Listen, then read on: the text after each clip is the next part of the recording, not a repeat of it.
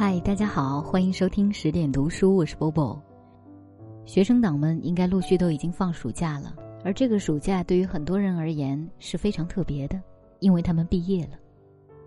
毕业对他们来说是人生的分水岭，就像是写在人生里的很大的一个句号，它意味着人生中一个时代的终结，也是另外一个时代的开启。在这两个时代的交接和转换中，会发生很多激烈的碰撞、选择和对青春的领悟。对每一代人来说，毕业都有着共同的记忆和不同的故事。今天，我们来读的就是何炅何老师的这一篇《最美好的毕业季》，选自他的新书《来得及》。二十岁的时候，我大学三年级。如果让我用一个词来形容那时的状态，就是疲于奔命。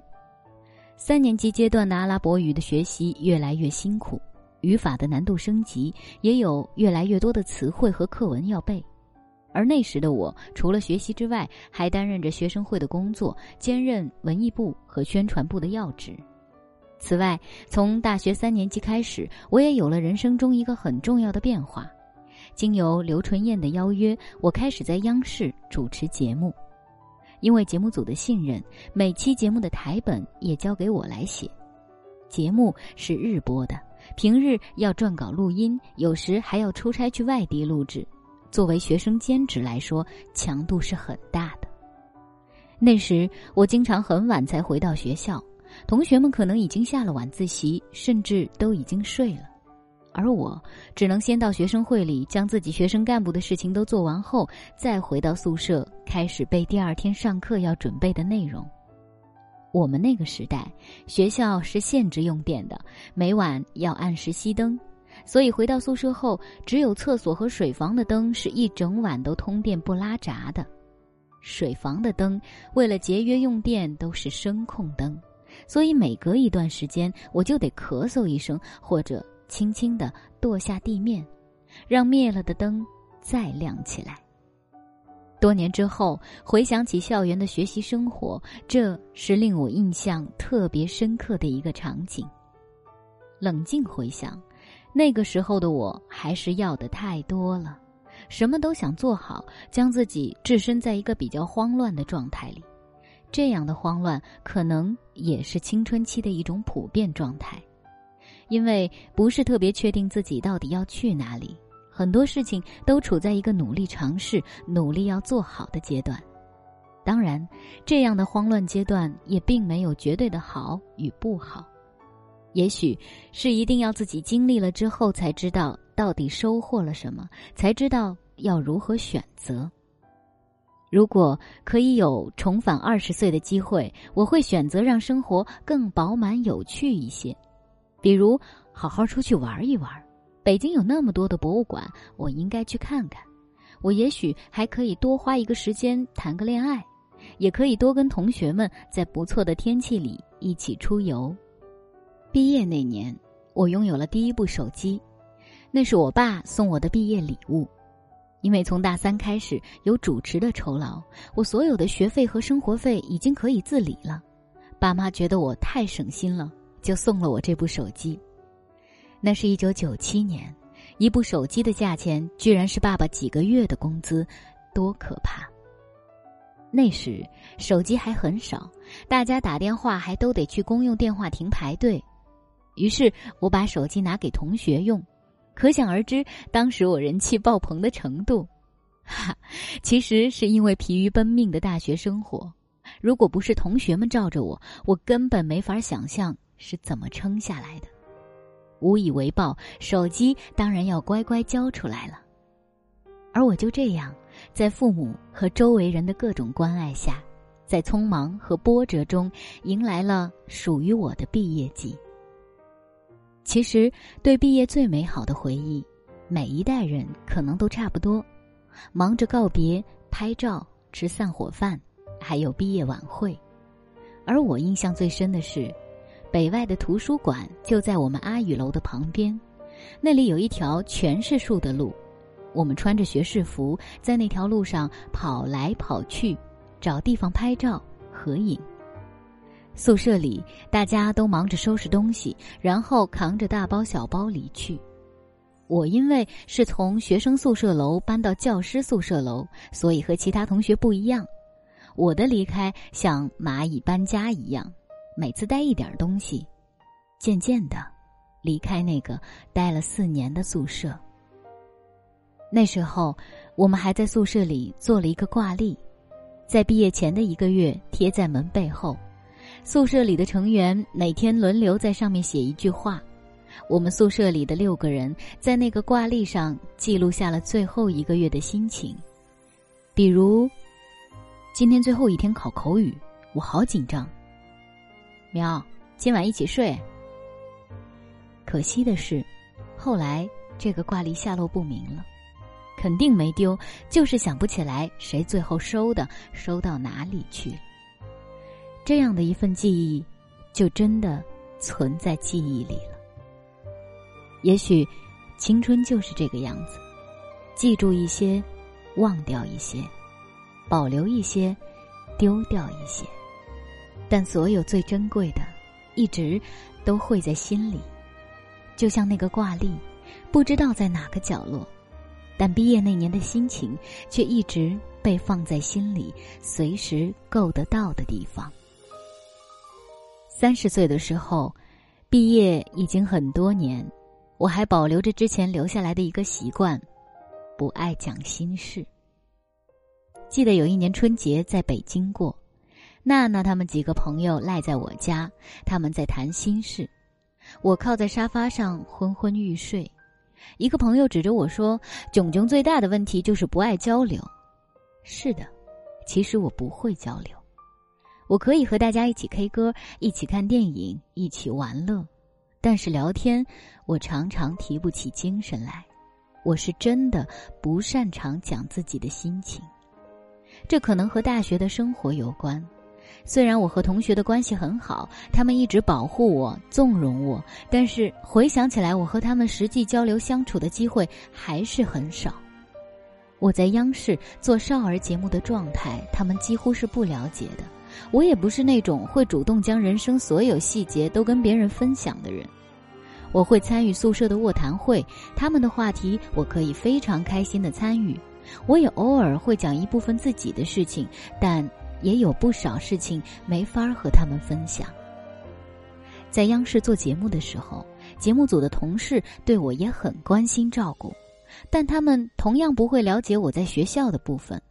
而和我最亲近的父母，我们之间是什么都可以分享的，但远隔千里，通电话或者偶尔的见面团聚，我也不会特别提起心事。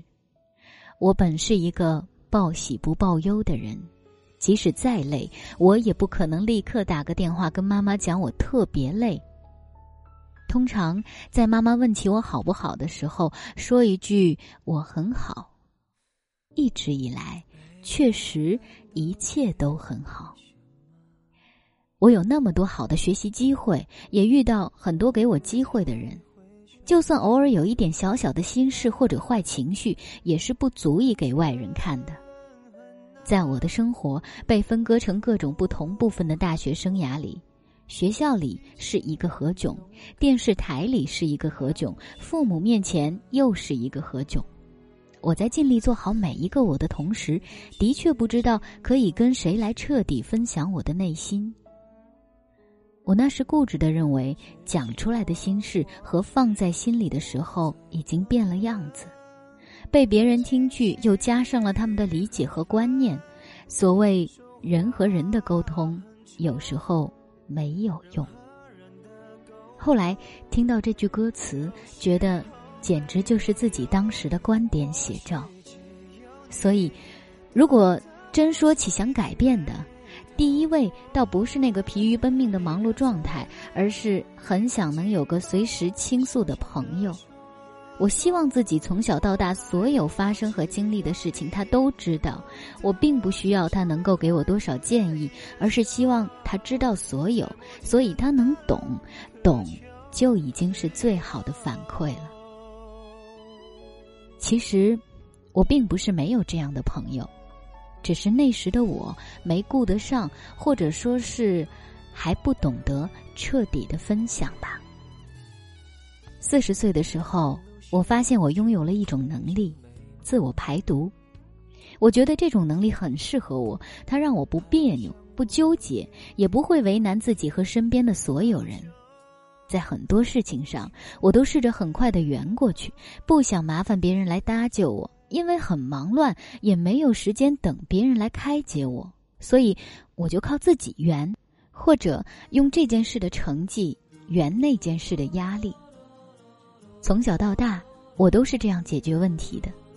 像拍《栀子花开》的时候，我试着表现出不像是第一次导演作品的灵活，尽量将很多突发状况迅速的圆过去。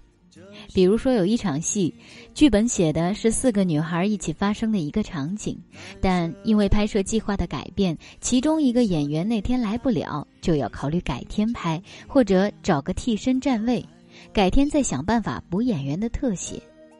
在认真思考了各种可能的利弊后。我决定修改剧本将这个女孩改成提前不在现场的女孩，加了有趣生动的调侃细节。就这样，这个让统筹挠头的困难顺利的圆过去了。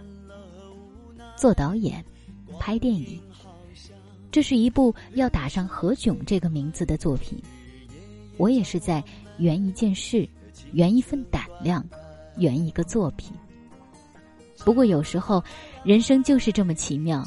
正如我在拍电影的过程中，从正青春的梦想热血，到领悟出来得及的乐观哲学，理解其实在深化。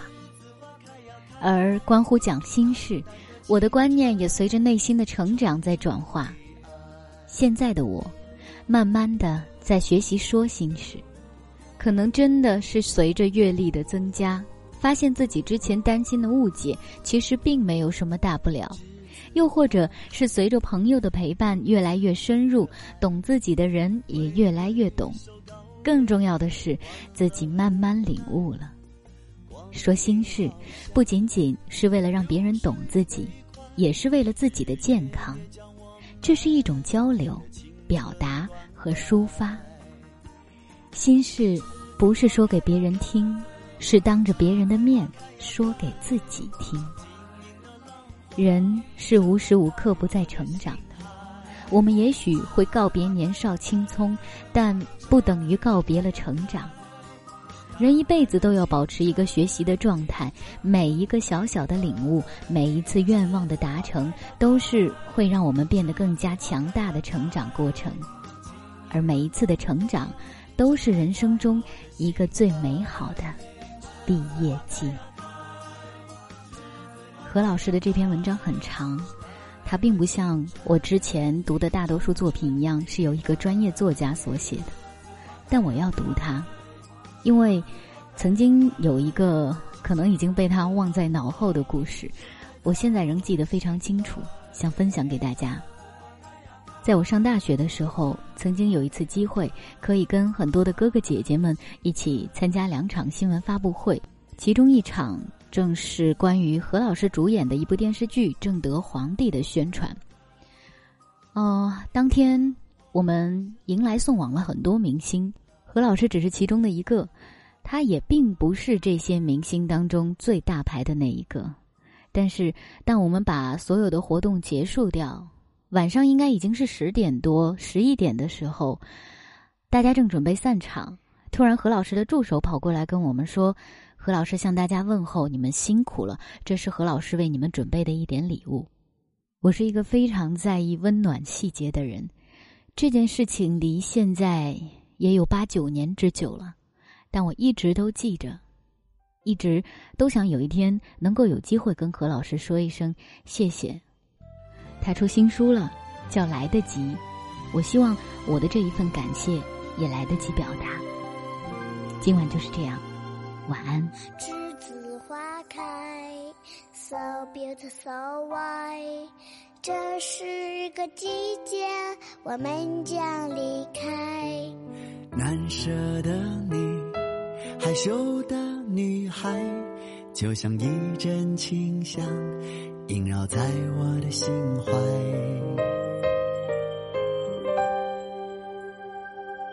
栀子花开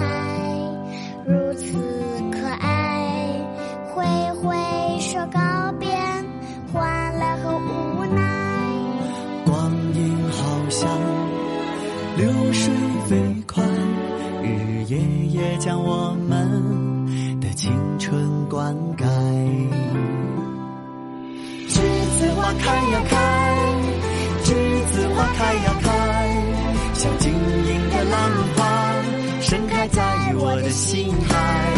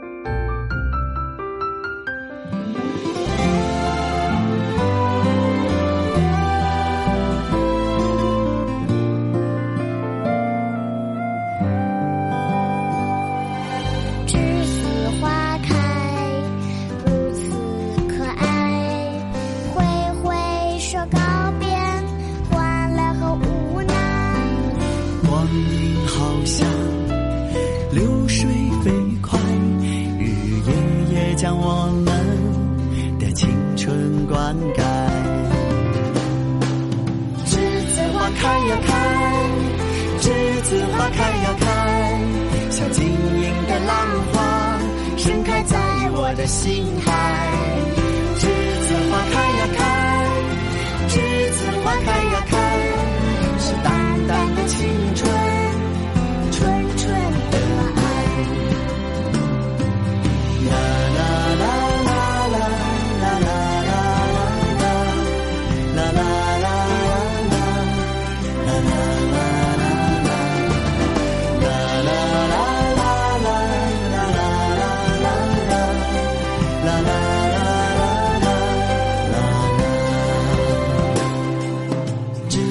花开呀开，栀子花开呀开，曾经的浪花盛开在我的心海。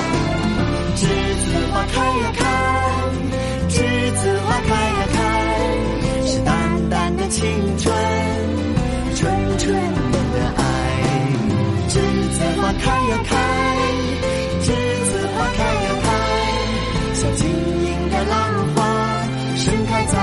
的心海。